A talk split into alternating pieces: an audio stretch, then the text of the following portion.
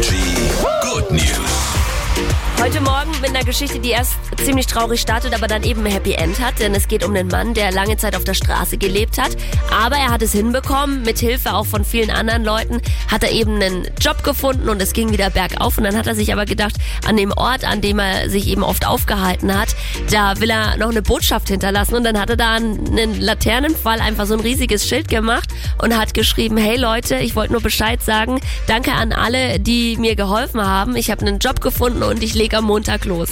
Also fand ich irgendwie sehr, sehr süß und auch schön, dass es wieder bergauf geht bei ihm. Bei Energy hier immer die besten neuen Hits.